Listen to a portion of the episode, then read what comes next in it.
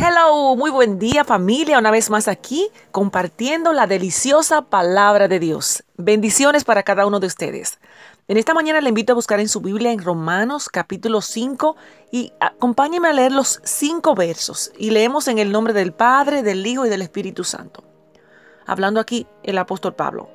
Justificados pues por la fe, tenemos paz para con Dios por medio de nuestro Señor Jesucristo, por quien también tenemos entrada por la fe a esta gracia en la cual estamos firmes y nos gloriamos en la esperanza de la gloria de Dios. Y no solo esto, sino que también nos gloriamos en las tribulaciones, sabiendo que la, la tribulación produce paciencia y la paciencia prueba y la prueba esperanza. Y la esperanza no vergüenza porque el amor de Dios ha sido derramado en nuestros corazones por el Espíritu Santo que nos fue dado. La reflexión para esta mañana se titula El hombre y la mariposa. Un hombre encontró un capullo de una mariposa y se lo llevó a casa para poder ver a la mariposa en el momento que saliera.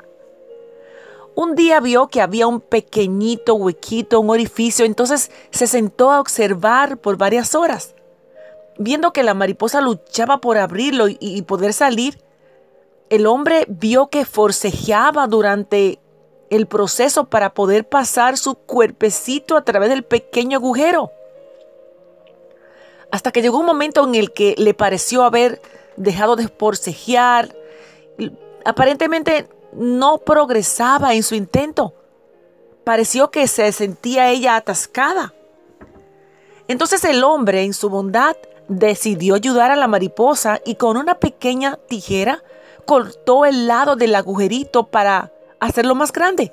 Y ahí fue, por fin, la mariposa pudo salir del capullo. Sin embargo, al salir, la mariposa tenía el cuerpo muy hinchado y unas alas pequeñas y dobladas.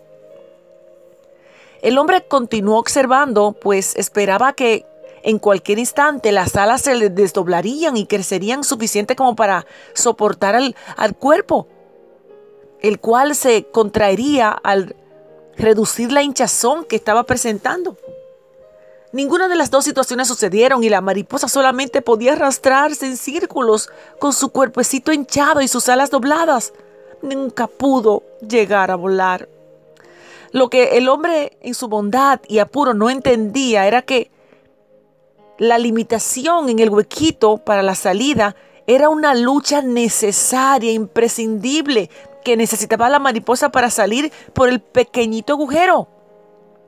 Era la forma en que la naturaleza forzaba fluido del cuerpo de la mariposa hacia sus alas para que estuviese grandes y fuertes y luego pudiera volar.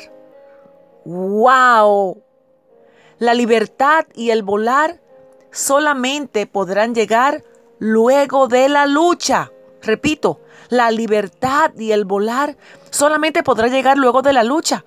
El hombre de la historia, al limitar a la mariposa de la lucha, también la privó de su salud, porque este principio está aplicable tanto para la mariposa como para nosotros.